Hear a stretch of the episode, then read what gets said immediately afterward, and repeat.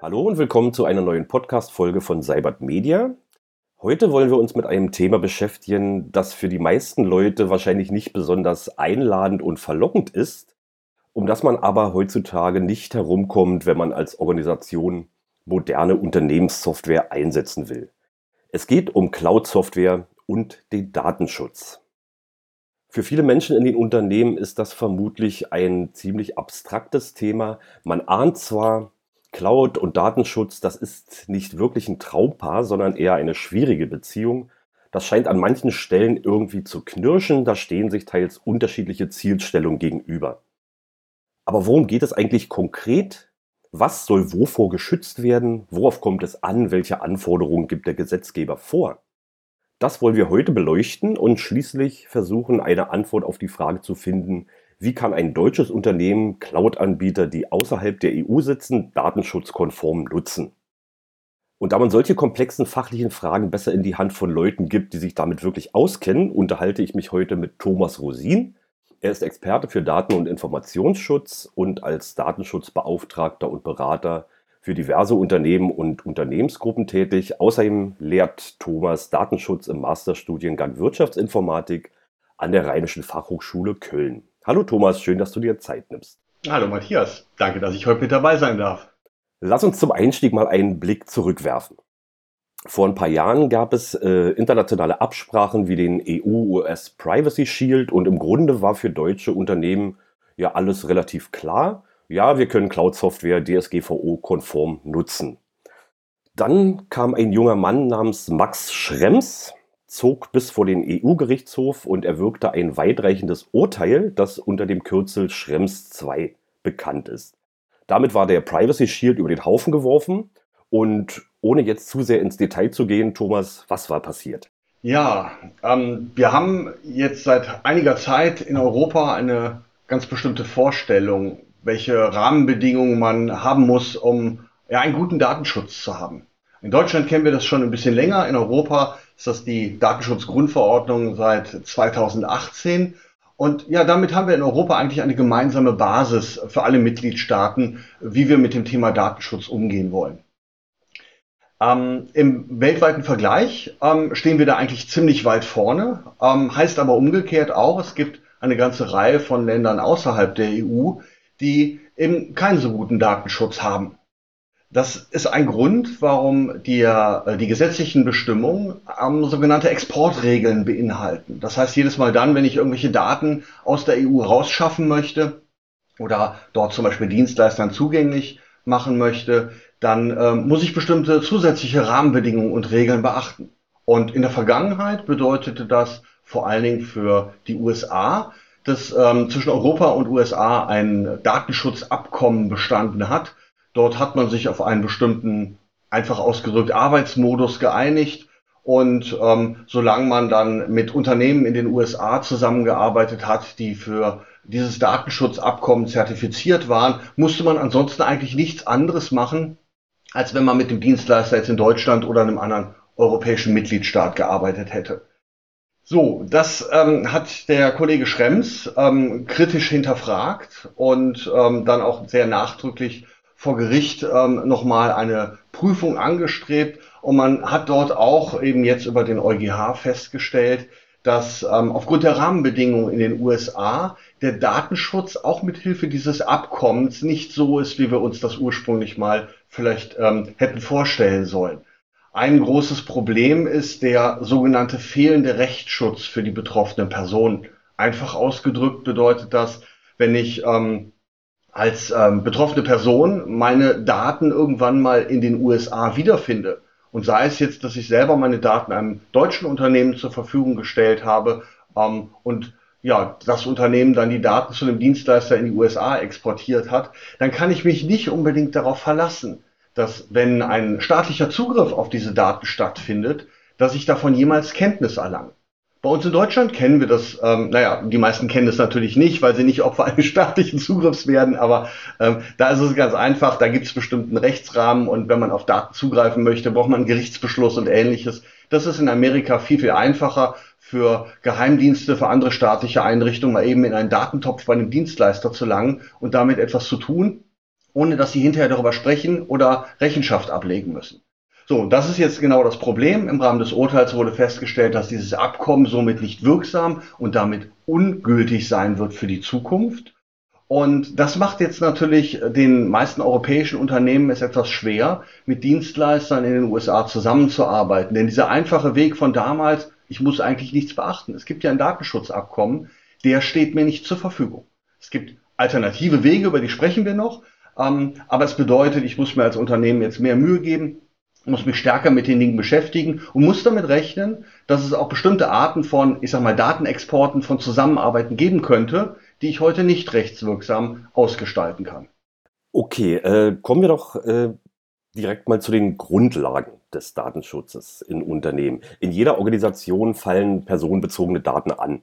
Also das Unternehmen weiß, wann ich geboren äh, bin, äh, das Unternehmen kennt meinen Familienstand, irgendwo liegt mein Lebenslauf, irgendwo liegen meine Bewerbungsunterlagen. Ähm, ich arbeite in digitalen Systemen unter meinem Klarnamen und so weiter und so fort. Welche Pflichten hat ein Unternehmen diesbezüglich denn grundsätzlich? Was darf mit solchen personenbezogenen Daten geschehen und was nicht? Ähm, die Idee im Datenschutz ist, dass die Menschen, um deren Daten es geht, also die, die wir ja schützen wollen mit dem Datenschutz, ähm, dass die einen Anspruch darauf haben, selbst zu bestimmen, ähm, welche Daten sie preisgeben und ähm, ja, was mit ihren Daten dann weiter passiert.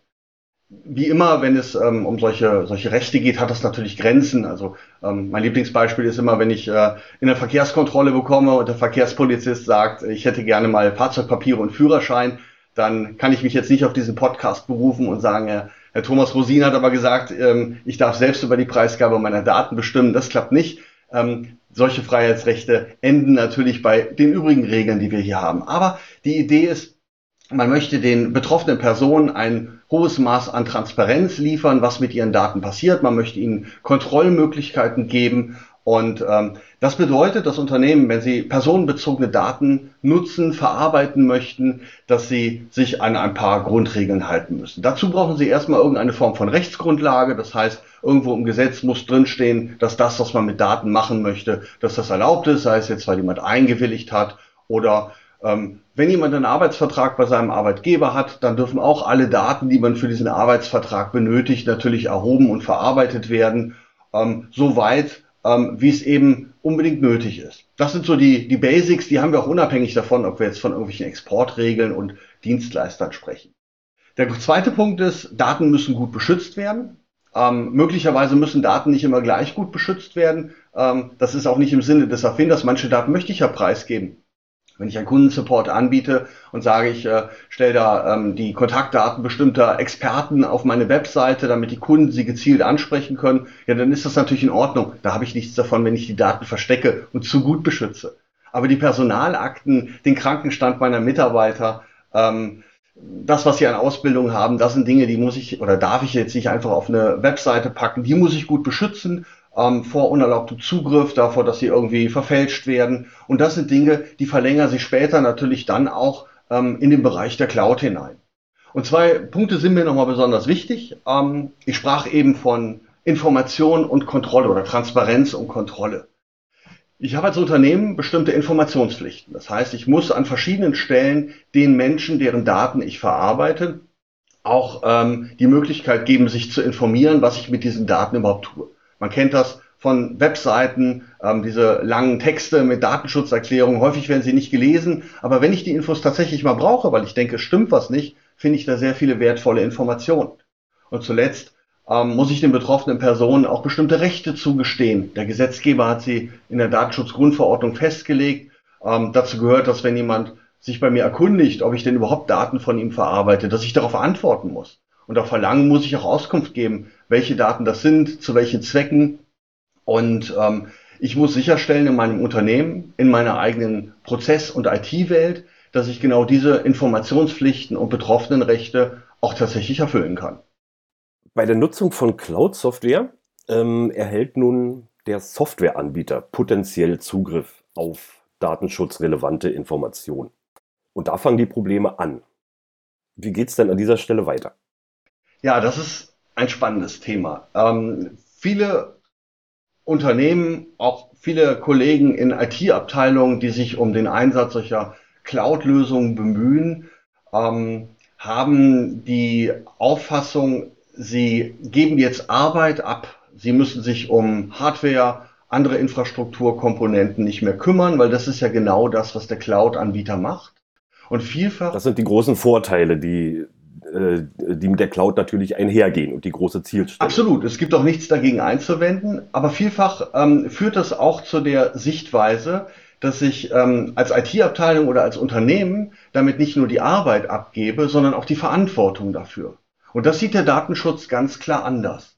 Wenn ich einen Cloud-Anbieter einsetze und dort zum Beispiel Speicherressourcen nutze, um Daten von meinen Mitarbeitern, von meinen Kunden abzulegen, dann bin ich auch, wenn die sich in dieser Cloud und bei diesem Anbieter befinden, weiter dafür verantwortlich.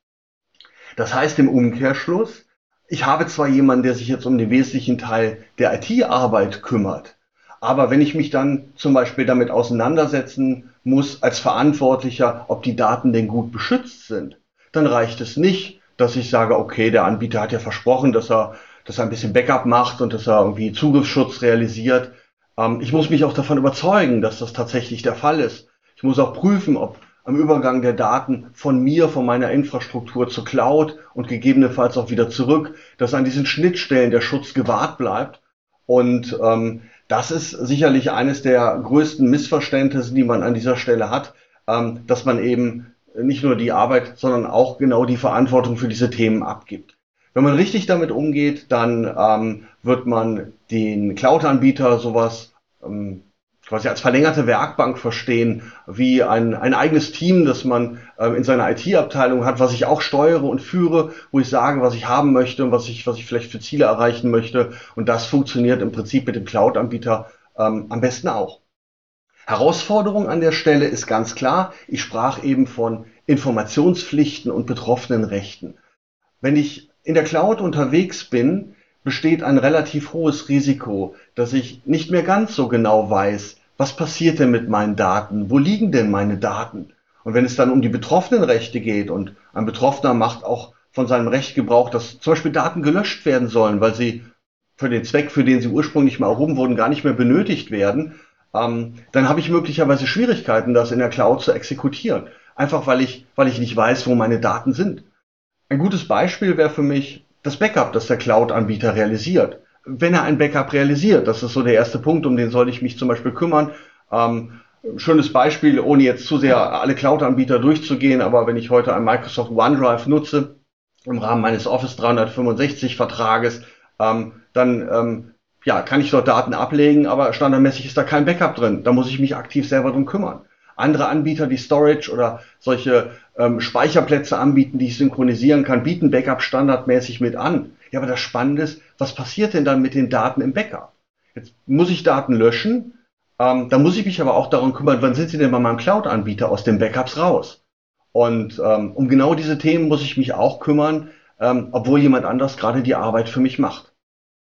Ja, also die große Herausforderung ist, denke ich, überhaupt sich damit zu beschäftigen und zu verstehen, was passiert rund um meinen Cloud-Anbieter mit meinen Daten, wo kann ich sie finden und wo möchte ich sie vielleicht auch haben oder auch nicht haben.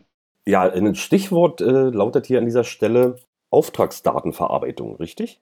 Ja, genau. Ähm, Auftragsdatenverarbeitung ist ähm, ein Konstrukt aus unserem Datenschutzrecht, das dabei helfen soll, ähm, genau an der Schnittstelle zu diesem Anbieter ähm, die richtigen Vereinbarungen zu treffen. Auftragsverarbeitung bedeutet, ähm, es gibt jemanden, der macht auf meine Weisung hin ähm, das an Arbeit, was ich im Moment benötige. Wenn ich jetzt ähm, im Rahmen des kommerziellen Angebotes eines Cloud-Anbieters schaue, dann wird er natürlich jetzt nicht alles machen, was ich von ihm verlange. Das ist jetzt mit Weisungsgebundenheit nicht gemeint, aber er bietet mir ein bestimmtes Leistungsportfolio. Ähm, damit verbunden sind dann verschiedene Details, wie zum Beispiel Backup, Virenschutz, Patch-Management, Bereitstellung von Infrastruktur, Bereitstellung von SLAs, also bestimmte Verfügbarkeitsgarantien. Und da kann ich mir jetzt sozusagen das richtige Modell aussuchen. Ich bekomme möglicherweise auch Supportleistung und kann im Rahmen dieses Supportes auch bestimmte Weisungen geben, was mit meinen Daten ähm, zu tun oder zu lassen ist. Und genau solche Rahmenbedingungen werden in sogenannten Auftragsverarbeitungsverträgen geregelt. Und ähm, daneben noch eine ganze Reihe anderer Themen. Also wer hat in dieser ähm, Geschäftsbeziehung welche Pflichten in Bezug auf den Datenschutz? Und ähm, ja, ein äh, weiteres Thema, das sicherlich immer wieder erwähnenswert ist. Häufig ist es so, dass diese Cloud-Anbieter ähm, solche Auftragsverarbeitungsverträge von sich aus auch anbieten. Mal muss man extra was dafür tun, mal werden sie automatisch mit abgeschlossen. Aber vielfach besteht hier auch die Vermutung, ähm, ja, da steht jetzt alles drin, was mein Dienstleister in Sachen Datenschutz zu tun hat. Wichtig ist für alle diejenigen, die solche Cloud-Beziehungen hinterher pflegen und leben müssen, da steht auch drin, was denn der Auftraggeber an Pflichten hat. Das heißt, Verträge dieser Art, gerade in Sachen Datenschutz, verpflichten meistens beide Seiten und es lohnt sich, solche Verträge auch einfach mal ähm, von den Verantwortlichen auf Unternehmensseite zu lesen ähm, und zu gucken, welche eigenen Pflichten müssen sie denn zum Beispiel mitbringen. Also ein Beispiel, ähm, typischerweise kümmert man sich in solchen Verträgen auch darum, ähm, welche Subunternehmer gibt es denn hinter meinem Cloud-Anbieter? Auch der macht möglicherweise nicht mehr alles selber und bedient sich weiterer Dienstleister.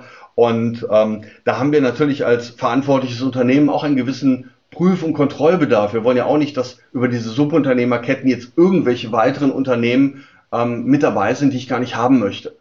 Du meinst jetzt Anbieter wie äh, AWS? Ja, genau, das, das sind gute Beispiele. Aber auch ähm, die Unternehmen, die möglicherweise sowas wie Wartung ähm, oder auch äh, Supportleistung erbringen. User Support wird vielleicht auch nicht immer selber gemacht vom Cloud-Anbieter. Und ähm, die Verträge verlangen, ähm, das ist im Gesetz auch gefordert, dass man sich darüber einigt, wie geht man mit diesen ähm, Subunternehmern um. In Deutschland ist es vielfach üblich, so im kleinen Rahmen, da lässt man sich dann sozusagen jeden Subunternehmer einzeln genehmigen von seinen Kunden. Das ist aber als Cloud-Anbieter nicht praktikabel. Wenn ich 100.000 Kunden habe, kann ich, wenn ich mir mal ein neues Subunternehmen hole, nicht 100.000 Kunden um Erlaubnis fragen. Im Zweifelsfall sagen auch fünf davon, ich möchte das nicht, was tue ich dann? Deswegen gibt es andere Modalitäten. In der Regel wird sowas transparent gemacht. Es gibt eine Dokumentation. Man kann Newsletter abonnieren oder ein RSS-Feed und bekommt damit als Kunde immer regelmäßig die Informationen, wenn sich bei diesen Subunternehmern etwas ändert. Ähm, und dann, und dann sind wir bei den Pflichten für den Auftraggeber, kann zum Beispiel ein solcher Vertrag auch mit sich bringen, dass ich verpflichtet werde, mich zu einem solchen Newsletter anzumelden, damit ich das mitbekomme. Ich werde in der Regel so etwas wie ein Widerrufsrecht oder Widerspruchsrecht zur Verfügung gestellt bekommen. Wenn da wirklich mal ein Anbieter dabei ist, von dem ich sage, oh Mensch, das geht gar nicht für mich, der sitzt vielleicht auch in dem Land, da möchte ich meine Daten hinterher nicht wiederfinden, ähm, dann gibt es irgendeinen Prozess, den ich anträgern muss, damit ich mich mit dem Cloud-Anbieter einige. Im Zweifelsfall, indem ich dann hinterher vielleicht auch mal ein Sonderkündigungsrecht nutzen kann. Aber das funktioniert nur, wenn ich mich selbst auch an die Regeln halte und diese Prozesse beachte. Und das sind solche Dinge, die äh, sollte ich natürlich auch als Kunde wissen und nicht nur davon ausgehen, dass ich meinen Cloud-Anbieter alleine mit dem Vertrag verpflichte.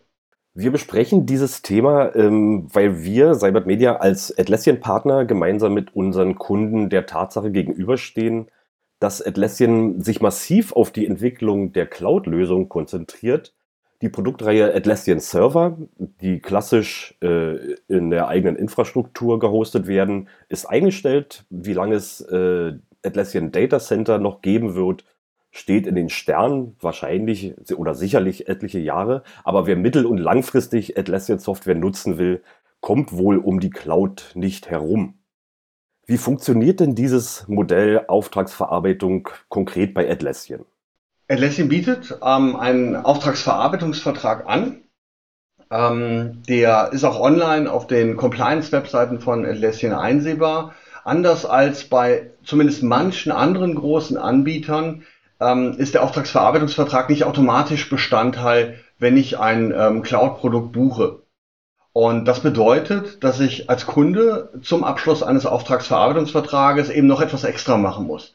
Ähm, ich muss mir den runterladen, ich muss ihn mir anschauen, ich muss ihn ausfüllen, unterschreiben. Ähm, online ist ähm, eine spezielle E-Mail-Adresse angegeben, an die ich den Vertrag dann schicken muss, damit er dann auch sozusagen wirksam von beiden Seiten bestätigt und somit abgeschlossen ist.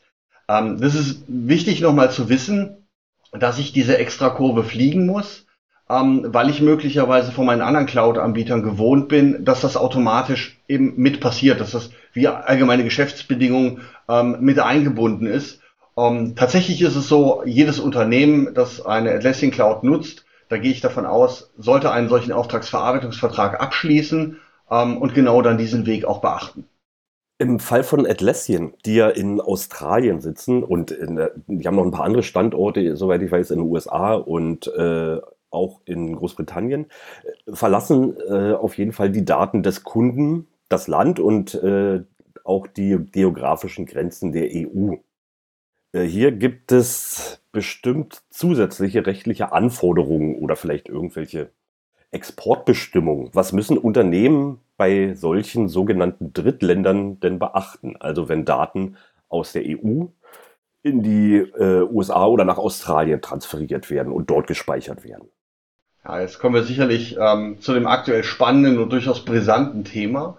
Wir haben eingangs schon darüber gesprochen, das äh, Datenschutzabkommen mit den USA, das äh, es mir früher als Unternehmen recht einfach gemacht hat, ähm, das gibt es nicht mehr und ich muss jetzt andere Wege beschreiten. Eine weitere Herausforderung, die dieses Schrems 2 Urteil mit sich gebracht hat, ist, dass halt auch bei diesen anderen Wegen durchaus schon gesagt wurde, mh, hm, vielleicht sind die auch nicht mehr so wirklich gut, ähm, dazu gehört zum Beispiel, ich sag mal, der Platz zwei der Lösung, die sogenannten Standarddatenschutzklauseln. Die Europäische Kommission hat äh, schon in der Vergangenheit so ein Paket an Vertragsklauseln zum Thema Datenschutz rausgebracht und hat gesagt, okay, wenn ich jetzt ein Land außerhalb der EU habe, äh, mit dem ich jetzt kein Datenschutzabkommen habe, es gibt ja gar nicht so viele solche Abkommen, ähm, dann ähm, muss ich ähm, einen solchen Vertrag mit dem Unternehmen auf der anderen Seite abschließen und dieser Vertrag bindet rechtlich dieses Unternehmen ähm, in Sachen Datenschutz und verlangt von beiden Seiten natürlich, dass sie sich an ein bestimmtes von der EU freigegebenes Regelwerk halten, das in diesen Klauseln beschrieben ist. Das Dilemma ist natürlich, wenn ich als Gericht sage, ähm, in den USA habe ich nicht genügend Rechtsschutz, ähm, da gibt es ein, Einrichtungen, staatliche Einrichtungen, die können dem Dienstleister mal ins Datentöpfchen langen. Dann hilft mir das natürlich auch nicht, wenn ich mit dem Dienstleistungsunternehmen einen Vertrag schließe, weil ähm, die staatliche Institution kann das natürlich trotzdem machen. Der Rechtsrahmen vor Ort bei dem Dienstleister hat da natürlich Vorrang. Und das sieht auch der Europäische Gerichtshof so und sagt, ja, grundsätzlich sind diese Vertragsklauseln als zweitbeste Lösung immer noch grundsätzlich gut. Aber ich muss mir Gedanken machen, ähm, je nachdem, in welchem Land ich gerade unterwegs bin, ob ich nicht weitere Schutzmaßnahmen treffen muss, um zum Beispiel so etwas wie einen staatlichen Zugriff ähm, zu vermeiden, zu erschweren oder möglicherweise auch einfach den Weg zu beschreiten, dass ich die betroffenen Personen, also die, um deren es Daten es geht, dass ich da Transparenz schaffe, dass es da Risiken gibt und möglicherweise muss ich die auch nochmal um Erlaubnis fragen. Ähm, und genau das macht das Unternehmen momentan natürlich äh, ausgesprochen schwer. Es gibt relativ wenig Vorgaben, wie diese zusätzlichen Schutzmaßnahmen, man spricht von zusätzlichen Garantien, genau aussehen können. Es gibt so diverse Buzzwords, die immer wieder verwendet werden. Ähm, aber es gibt auch niemanden, der jetzt sagt, okay, für die Daten musst du das so machen, für die anderen Daten musst du das so machen. Und das, das ist jetzt im Moment die große Herausforderung. Das führt dazu, dass viele Unternehmen natürlich jetzt auch ähm, erstmal zurückhaltend sind, äh, was die Nutzung von ähm, außereuropäischen Cloud-Anbietern sind. Aber es ist ein bekanntes Phänomen, dass wir, was das Produktportfolio angeht von Cloud-Lösungen, dass, dass wir da halt einfach viele wirklich gute Anbieter außerhalb von Europa finden. Das Angebot in der EU ist noch nicht so optimal. So, und na, es gibt dann halt die einen, die sagen, ich ignoriere das jetzt, ich mache das eh schon die ganze Zeit, ich bin eh vielleicht internationale Unternehmensgruppe ähm, und da fällt das vielleicht auch gar nicht so sehr ins Gewicht. Ähm, andere machen das zum Showstopper, ist vielleicht auch nicht der optimale Weg. Und am Ende ist eine gute Lösung, ähm, man muss sich aktiv damit beschäftigen. Und das ist letztlich auch das, was der Europäische Gerichtshof und die Aufsichtsbehörden sagen. Man muss sich mal genauer anschauen, ähm, was möchte ich denn überhaupt machen? Ähm, welche Risiken sind damit verbunden? Was bietet der Cloud-Anbieter möglicherweise an zusätzlichen Maßnahmen, ähm, die ich nutzen kann? Und ähm, was bietet dann ähm, meine eigene IT, um, um da noch was weiteres draufzulegen. Und um zwei Beispiele vielleicht ganz kurz zu nennen zur Abgrenzung, wenn ich jetzt sage, ich habe Daten, von denen ich sicher bin, die sind personenbezogen, aber die haben keinen, ich sag mal, allzu hohen Schutzbedarf oder einen mittleren Schutzbedarf. Ähm, ich bin technisch sehr versiert, habe die Möglichkeit, zum Beispiel die Daten auch ähm, Ende zu Ende verschlüsselt ähm, in den Cloud-Speicher reinzulegen dann, ähm, wenn ich das nach dem aktuellen Stand der Technik mache, dann kann ich ähm, erstmal davon ausgehen, dass äh, beim staatlichen Zugriff die Daten zwar, ich meine, wahrgenommen werden können, aber man kann sie halt nicht entschlüsseln oder zumindest nicht in absehbarer Zeit. Damit erreiche ich ein sehr gutes Schutzniveau. Da werde ich keine Probleme mit haben. Jetzt habe ich die Ende-zu-Ende-Verschlüsselung leider nicht überall verfügbar, gerade so im Bereich von, von Software-as-a-Service-Lösungen. Auf der anderen Seite, wenn ich jetzt ein anderes Extrem nehme, mal zur Abgrenzung, was sollte ich denn besser nicht machen, wenn ich jetzt ein medizinisches Forschungszentrum bin und möchte jetzt ähm, die Gesundheitsdaten meiner Studienteilnehmer ähm, im Klartext ähm, in der Cloud abspeichern und ich kümmere mich überhaupt nicht darum, mache keine Verschlüsselung, ähm, dann sind wir natürlich auf dem Niveau, wo ich sage, okay, da habe ich ja, selbst wenn ich nicht in den USA wäre, wenn ich in Deutschland wäre, bei dem Cloud-Anbieter schon meine Hausaufgaben nicht gemacht. Das sollte man natürlich nicht machen. Das ist aber nicht der Regelfall. Man sieht, man muss sich damit beschäftigen und das ist sicherlich auch der Schlüssel, der dann datenschutzkonform in die Cloud führen kann. Bleiben wir noch mal kurz bei diesen Drittländern außerhalb der EU. Da gibt es meines Wissens ja äh, von Seiten der EU noch mal eine Differenzierung, richtig? Die EU attestiert einigen Staaten ein angemessenes Datenschutzniveau. Bei vielen anderen Ländern existieren solche Angemessenheitsbeschlüsse noch nicht. Was nun?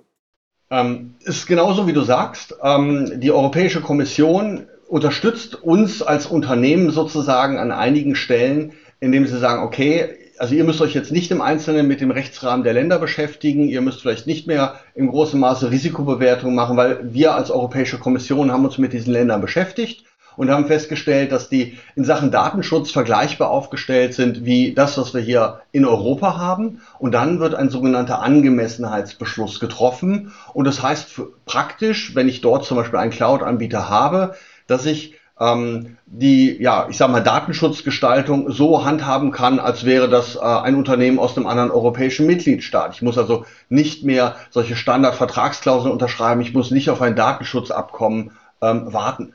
Länder, die das betrifft, ähm, sind zum Beispiel Argentinien, Kanada, Schweiz schon seit langer Zeit ähm, oder auch jetzt zuletzt ähm, ähm die äh, Großbritannien natürlich. Durch den Brexit sind sie nicht mehr Teil der EU, ähm, fallen natürlich damit auch aus dem Regelrahmen für den Datenschutz raus.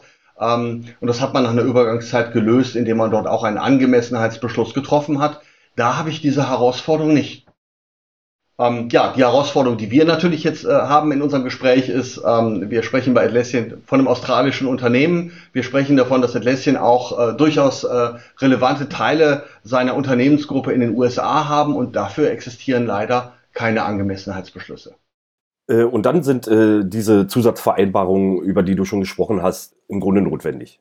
Genau, dann ähm, ist äh, das Mittel der Wahl, dass man diese Zusatzvereinbarung trifft, allerdings dann auch wieder nicht alleine. Dann muss ich mich damit beschäftigen, um welches Land geht es, welche Risiken habe ich da. Bei der USA haben wir dank des Europäischen Gerichtshofs jetzt ein paar etwas konkretere Vorstellungen, ähm, welche Themen ich angehen müsste. Aber wenn ich jetzt dann zum Beispiel einen Cloud-Anbieter in ähm, Brasilien habe oder einen Anbieter in Indien, dann äh, muss ich da eventuell nochmal äh, genauer hinschauen. Wobei gerade für diese großen Länder ähm, gibt es auch äh, meistens schon viele vorgefertigte Unterlagen, zumindest bei den Menschen, die sich mit diesem Thema regelmäßig auseinandersetzen, so dass man das Rad da nicht neu erfinden muss. Lass uns mal auf ein paar äh, konkrete Funktionen und Features zu sprechen kommen, die äh, Atlassian Cloud für diesen, vor diesem Hintergrund bietet. Äh, Beispiele sind die von dir schon angesprochene Ende-zu-Ende-Verschlüsselung bei der äh, Übertragung und äh, Speicherung von Daten. Ein anderes Beispiel ist der geografische Ort der Datenhaltung. Seit ungefähr einem Jahr bietet Atlassian Cloud äh, eine Funktion, um den Ort der Datenresidenz festzulegen, also beispielsweise innerhalb der EU. Ist so etwas, äh, also die Wahl der Datenresidenz oder die Option der äh, End-zu-End-Verschlüsselung nice to have oder gibt es da konkrete rechtliche Anforderungen, die so etwas verlangen, vielleicht auch branchenspezifisch? Ähm, ja, tatsächlich. Es gibt eine ganze Reihe von Dingen, die ein Cloud-Anbieter ähm, unterstützend zur Verfügung stellen kann, damit ein Kunde, das Unternehmen, das für seine Daten verantwortlich ist, mit dem Datenschutz einfach besser zurechtkommt. Und jetzt haben wir die ganze Zeit über äh, die Herausforderung gesprochen, was ist, wenn ich Daten in der EU habe oder wenn ich sie aus der EU raus exportiere, raustransferiere, ähm, dann werden die Herausforderungen plötzlich größer. Und wenn ich als Cloud-Anbieter dann natürlich die Möglichkeit biete, dass die Daten die EU ähm, zumindest jetzt mal beim normalen operativen Betrieb ähm, nicht verlassen. Das ist genau diese Lösung einer Datenresidenz, dass ich sagen kann, ich möchte, dass meine Daten in Europa, ähm, je nach Anbieter vielleicht auch in einem spezifischen europäischen Land verbleiben. Dann hilft mir das als Unternehmen weiter, weil ich dann ähm, ich sag mal einfach ausgedrückt, möglicherweise weniger in Sachen Datenschutz zu tun habe. Nicht gar nichts.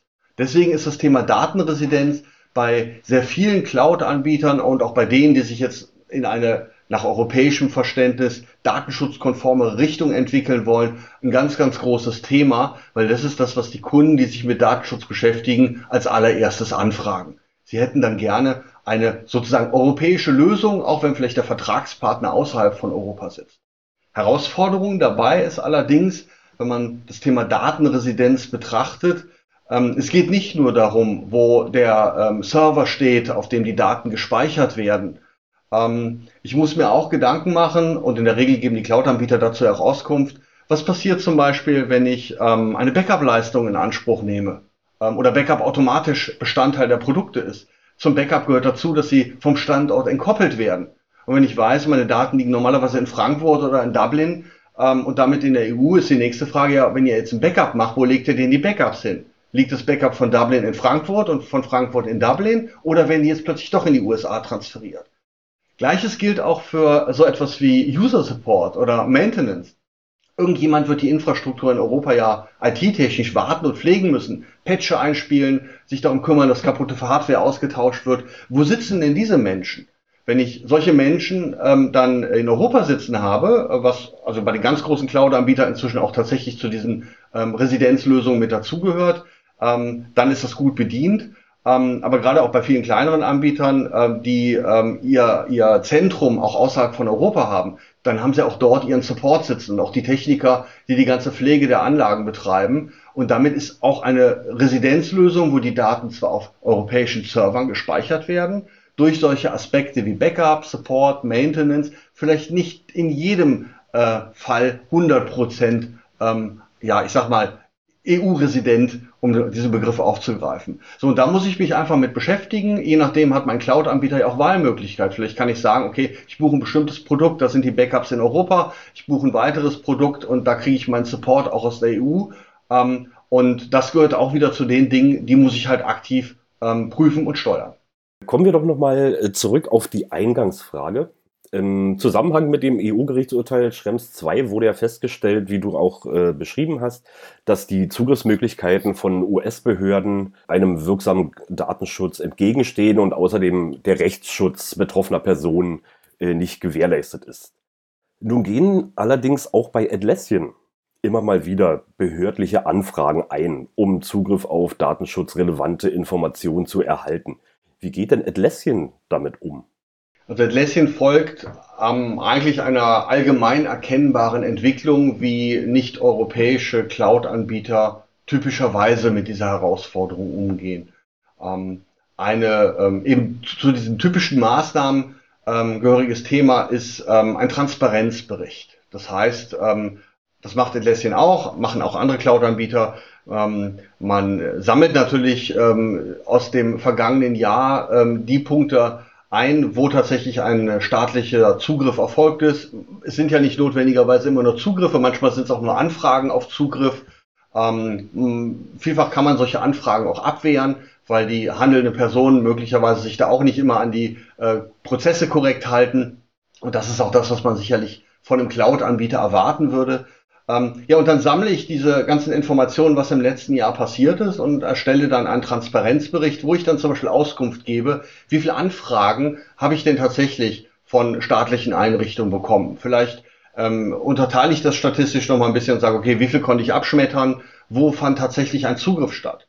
Dann werden häufig in diesen Transparenzberichten ähm, auch äh, wird erklärt, in welchen Produktbereichen fand denn dieser Zugriff statt? Wie viele Kunden oder Kundenkonten waren betroffen?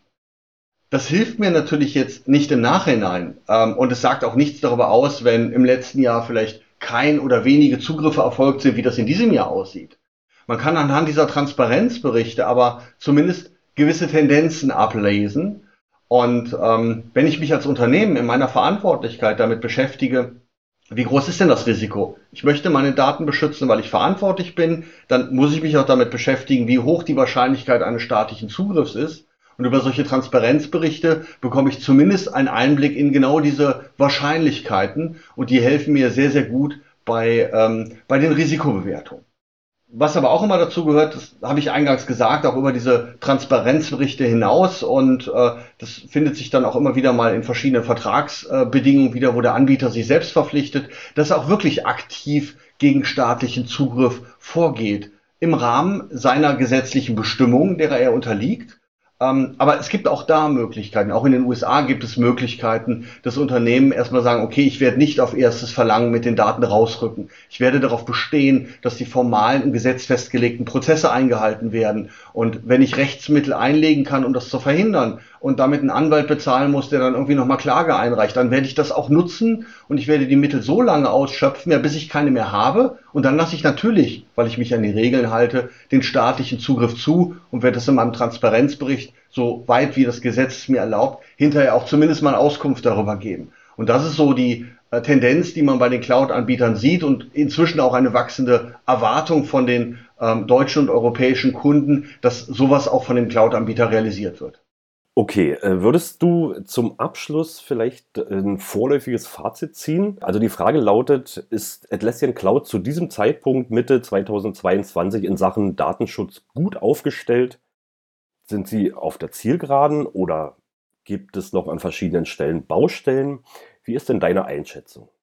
Also meine persönliche Meinung ist, man kann sehr, sehr deutlich sehen, dass sich Atlassian ähm, ja, zugunsten des Datenschutzes weiterentwickelt hat und das auch durchaus mit, mit großen Schritten. Ähm, man sieht aber auch durchaus noch Bereiche, da ist noch deutlich Luft nach oben. Um, um das mal mit Beispielen äh, zu erklären, ähm, wenn ich eine EU-Residenzlösung anbiete, das ähm, ist im Moment der Fall, dann ähm, möchte ich natürlich auch, dass nicht nur die Daten in der EU gespeichert werden. Da muss ich mich eben um die Themen wie Support, wie Maintenance auch kümmern. Und wenn man mal in die Subunternehmerliste und die Dokumentation von Atlassian reinguckt, sieht man halt, dass ähm, viele dieser Bestandteile dann, zumindest wenn ich diese Support-Bestandteile mal auch tatsächlich abrufe, ähm, dass sie halt möglicherweise nicht aus der EU äh, gemacht werden können. Und damit ist dann ähm, zwar eine Residenzlösung als solche erstmal vorhanden, ähm, aber zumindest dieser Teilaspekt Support ist noch nicht ausreichend abgedeckt. Ähm, was ich bei anderen Anbietern, ähm, die vielleicht noch ein Schrittchen weiter sind, sehr begrüße, ist, wenn ich als Kunde ähm, beim Zugriff auf meine Daten ein Stück weit involviert werde. Damit meine ich weniger den staatlichen Zugriff. Wenn so einer passiert, gibt es meistens nicht die rechtlichen Möglichkeiten, mich zu beteiligen. Ähm, aber der Zugriff findet ja auch an anderer Stelle statt, zum Beispiel beim Support. Wenn ich eine Supportleistung abrufe, ähm, dann ähm, muss nicht notwendigerweise der Support-Mitarbeiter immer auf meine Daten zugreifen. Vielleicht muss er einen Dienst neu starten oder mir einfach nur erklären, wie ich dieses Produkt richtig bediene.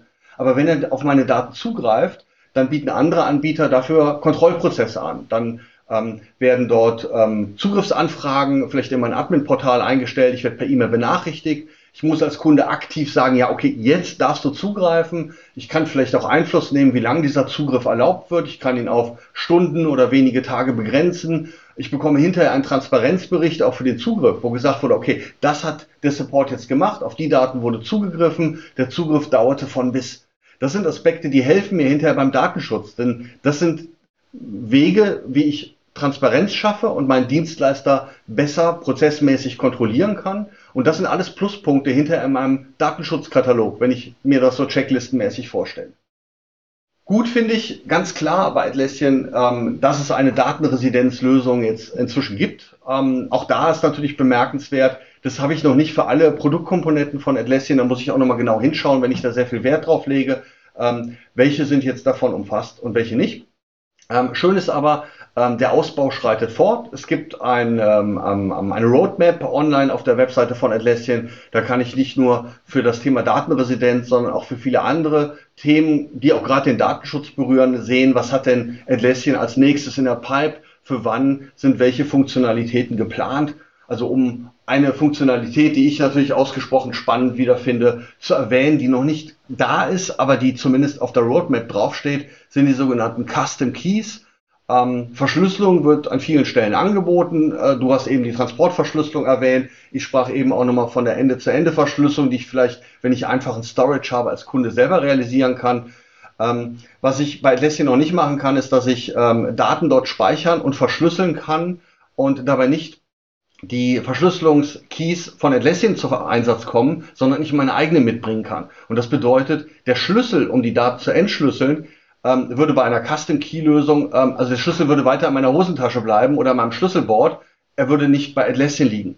Ähm, und das soll auch zukünftig wohl realisiert werden. Und das wird sicherlich auch den Kunden weiterhelfen, die ähm, Daten haben, die einem deutlich höheren Schutzbedarf unterliegen äh, und die dann dieses Feature brauchen, um auch solche Daten dort zu speichern. Und ähm, ja, zuletzt vielleicht noch ähm, neben der Roadmap ähm, positiv zu erwähnen, ist äh, das wachsende Online-Informationsangebot für Menschen wie mich zum Beispiel. Ähm, es gibt einen eigenen Compliance-Bereich auf der Webseite von Atlassian, ähm, und auch da geht man den Weg wie die vielen großen weltweiten Cloud-Anbieter. Und da finde ich einfach für meine Bedürfnisse, für das, was ich wissen möchte, bei einer Risikobewertung, wenn ich mich um ähm, Transparenzberichte bemühe, wenn ich was wissen möchte zum Thema, wie ist denn die Rechtslage in den USA zum Thema Datenschutz aktuell, also Stichwort Transfer Impact Assessment, das ist eine bestimmte Risikobewertung, die man da nutzen kann, ähm, dann finde ich solche Informationen genau in diesem Compliance-Bereich und das macht es mir als Datenschützer natürlich wesentlich einfacher, zu meinem konkreten Projekt, das ich betrachte, dann festzustellen, kann ich jetzt diesen Weg beschreiten ähm, und wie kann mein Cloud-Anbieter mir dabei weiterhelfen. Soweit Thomas Rosin, unser und gern auch euer Experte für Daten- und Informationssicherheit über Atlassian Cloud und den Datenschutz. Vielen Dank, Thomas, dass du dir die Zeit genommen hast, um unsere Informationslücken kompetent zu füllen. Das hat mir Spaß gemacht. Vielen Dank an dich. Mir auch. Vielen Dank auch an euch fürs Zuhören und für das Interesse. Wie immer gilt, wenn ihr Fragen habt oder wenn ihr über ein konkretes Projekt nachdenkt, meldet euch bei uns. Unsere Atlassian-Experten kommen gern mit euch ins Gespräch und unterstützen euch mit Rat und Tat. Das soll es für diese Folge gewesen sein. Ich hoffe, ihr bleibt uns gewogen. Ich bin Matthias Rauer und sage Tschüss, bis zum nächsten Mal.